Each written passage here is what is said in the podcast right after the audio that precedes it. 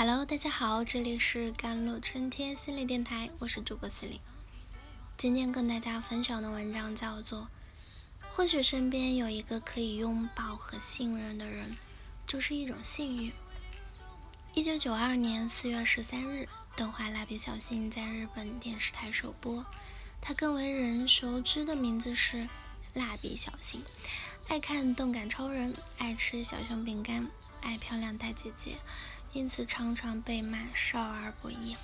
小新有一个脾气暴躁的老妈，脚很臭的老爸，他们家还欠着银行三十二年的房屋贷款。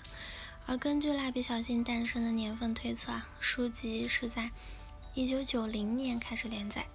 小新家的贷款在今年终于全部缴清了，这是一个问题，引起了大家的讨论。蜡笔小新家三十二年的房屋贷款都是谁还的？看上去作为家里唯一的经济来源，爸爸广志还是还房贷的主要责任人。他二十岁就入职双业商社，每天早出晚归，每个月的收入就要被拆成若干份，精打细算。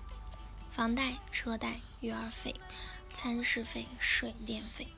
自己的零花钱根本排不上号，可想而知，广志背负的压力啊！责任二字一度出现在他的噩梦中，压得他高呼着“谁来救救我”惊醒。作为一个上班族，广志几乎没有什么主角光环，是个货真价实的社畜。为了和公司同事打好关系，他总要参加很多应酬。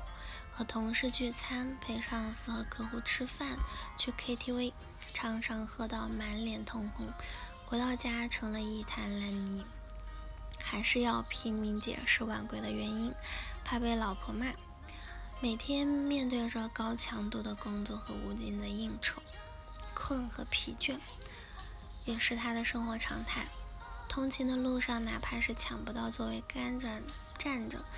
也能打盹睡着，好不容易到了公司准备工作，却发现早晨太匆忙，忘记带文件，真伤脑筋，几乎成了广志的口头禅了。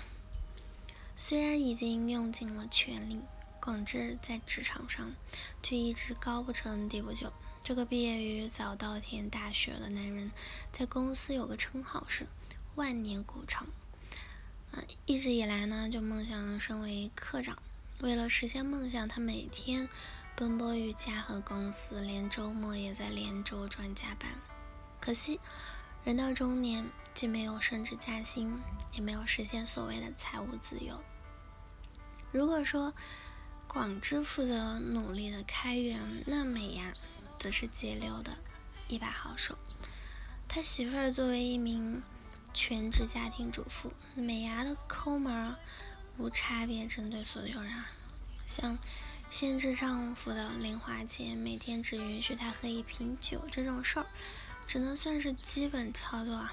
为了省钱，她仿佛已经走火入魔。她给全家制定了严格的收支计划，每个月把日子过得紧巴巴的，连卫生纸都舍不得多抽，很少花没必要花的钱。吃一次高级餐厅或者高级料理都觉得奢侈，偶尔全家一起出门去旅游，都是因为抽奖时手气好，抽中了头奖。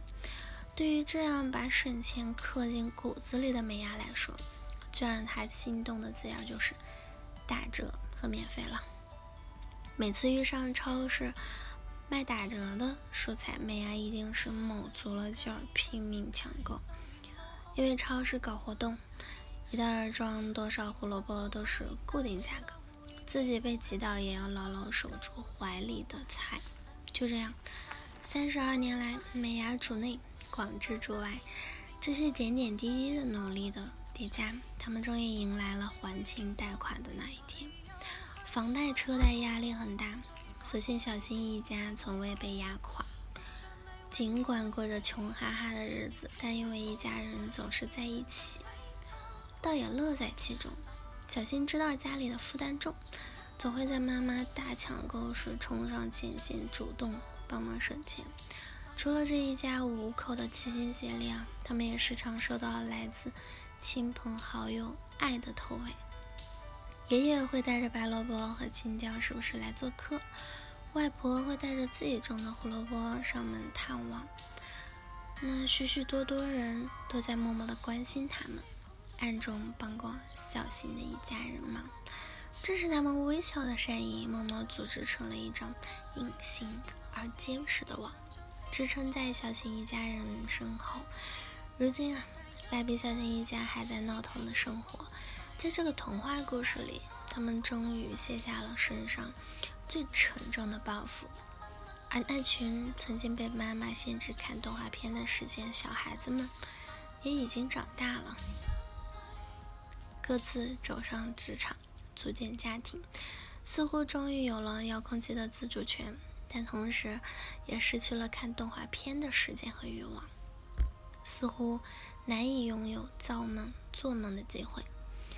还好，每当蜡笔小新，当我们重看，我们都能捡回一丝童心和用力生活的勇气。哪怕现实生活一地鸡毛，或许身边有一个可以拥抱和信任的人，就是一种幸运。就算过着平凡的生活日子。但谁能说平凡不是一种幸福呢？好了，以上就是今天的节目内容了。咨询请加我的手机微信号：幺三八二二七幺八九九五，我是 C，我们下期节目再见。